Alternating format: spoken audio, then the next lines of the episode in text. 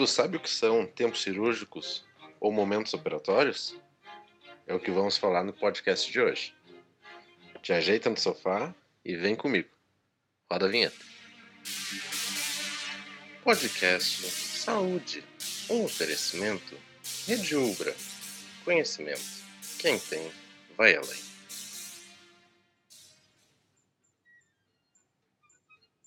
Olá, meu nome é Fernando e hoje vamos falar um pouco sobre momentos cirúrgicos. Para isso, convidamos a cirurgia do aparelho digestivo Giovana Garcia, o cirurgião geral Tiago Schutz e as engenheiras clínicas Maria Silva, Mariana Nora e Paula Bernardi para nos contar um pouco sobre o que é isso. Sejam bem-vindos ao nosso podcast, doutores. Olá, Fernando, muito obrigado pelo convite. Estou feliz de poder participar e contar um pouco para vocês sobre os momentos cirúrgicos, quais são eles, o que acontece em cada um e muito mais.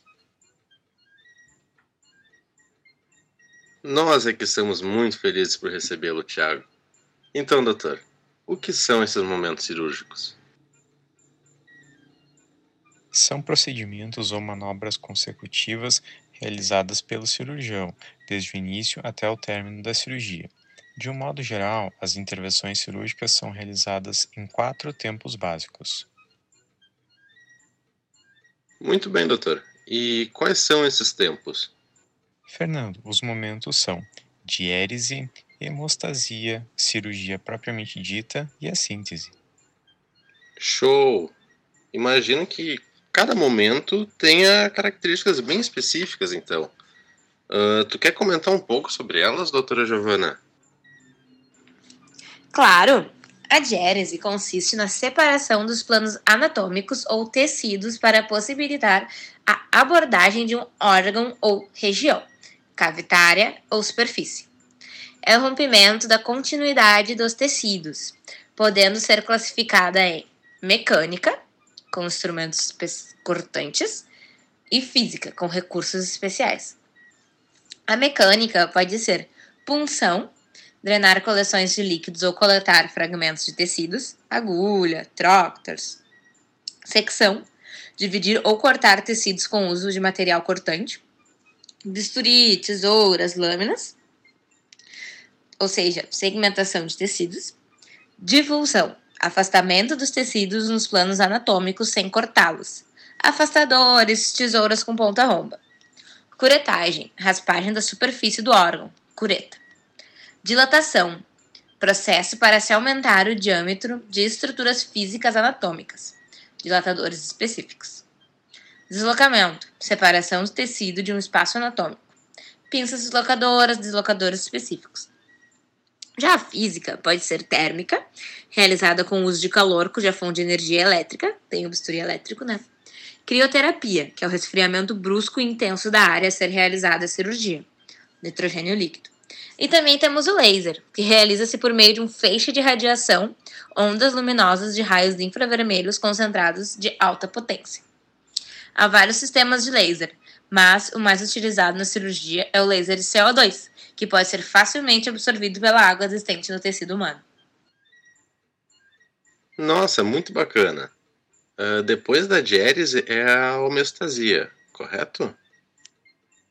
Isso mesmo. A homeostasia é o processo pelo qual se previne, detém ou impede o sangramento. Isso pode ser feito por meio de pinçamento de vasos, ligadura de vasos, eletrocoagulação e compressão.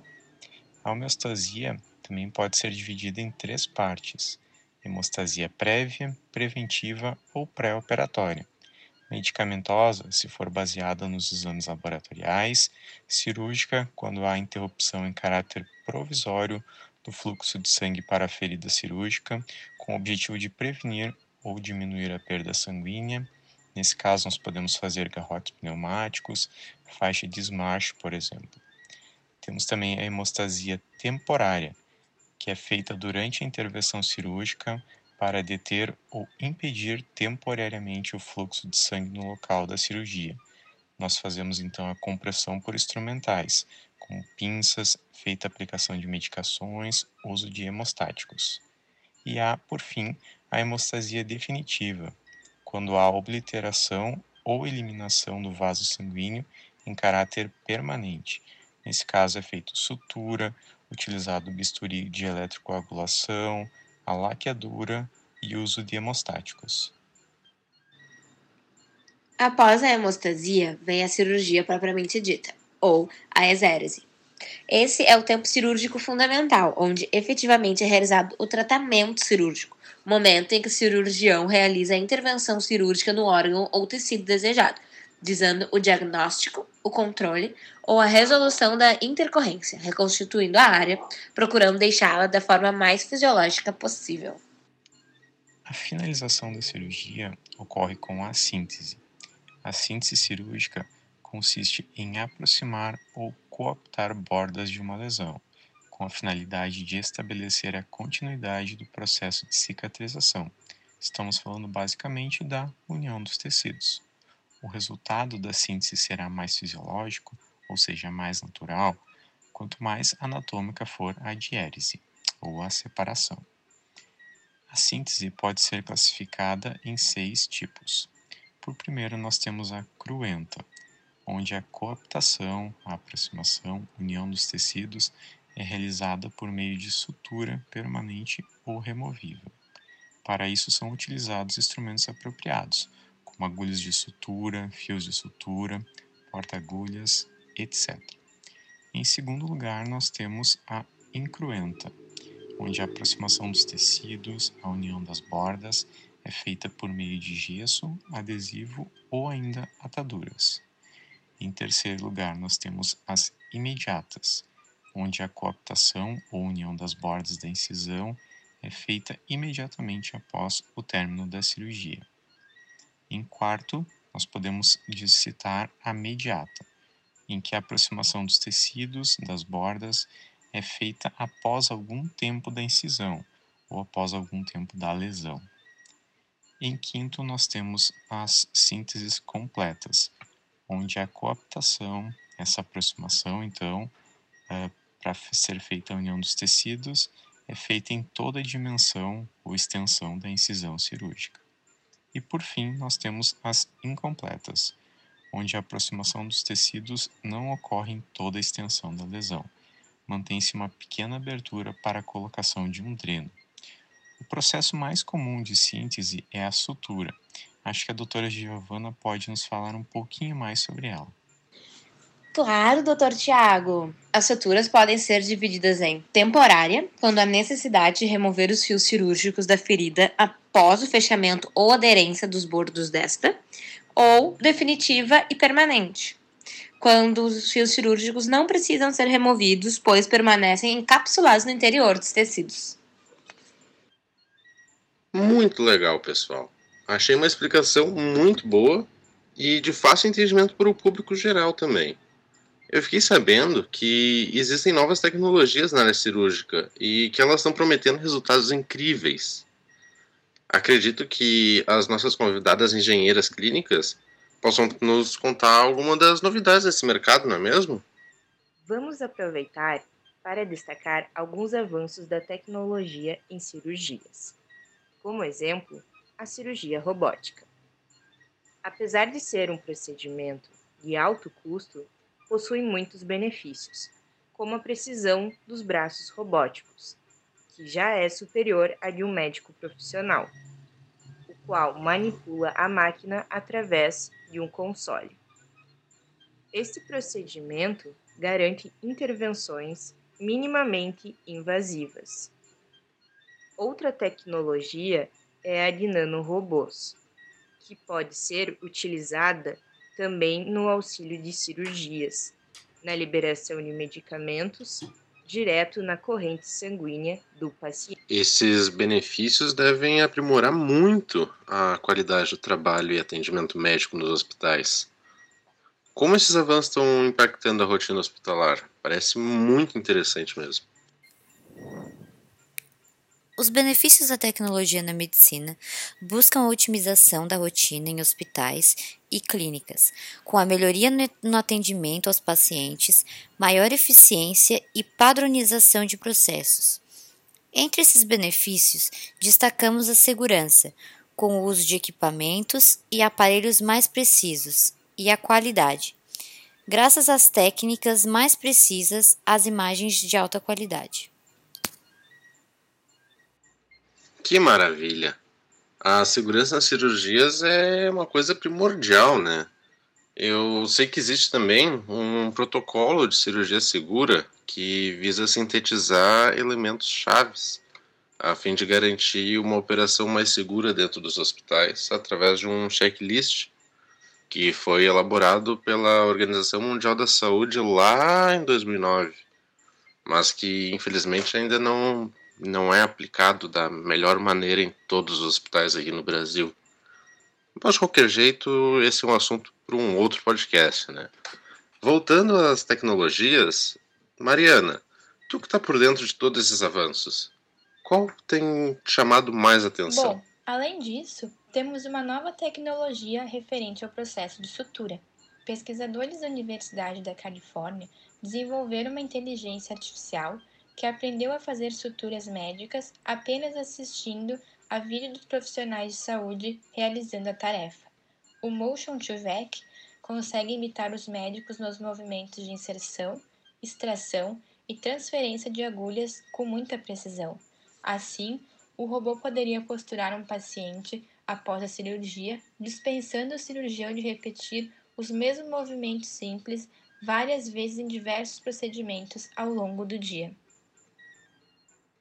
Incrível como os avanços tecnológicos são capazes de auxiliar a vida cotidiana em tantas áreas distintas. Eu, sinceramente, não imaginava que haviam tantos avanços significativos em tecnologias da área cirúrgica. Vivendo e aprendendo, né, pessoal? Uma curiosidade bem interessante é que a primeira cirurgia robotizada da América Latina aconteceu aqui no Brasil, no Hospital Sírio-Libanês, lá em São Paulo, em março de 2008.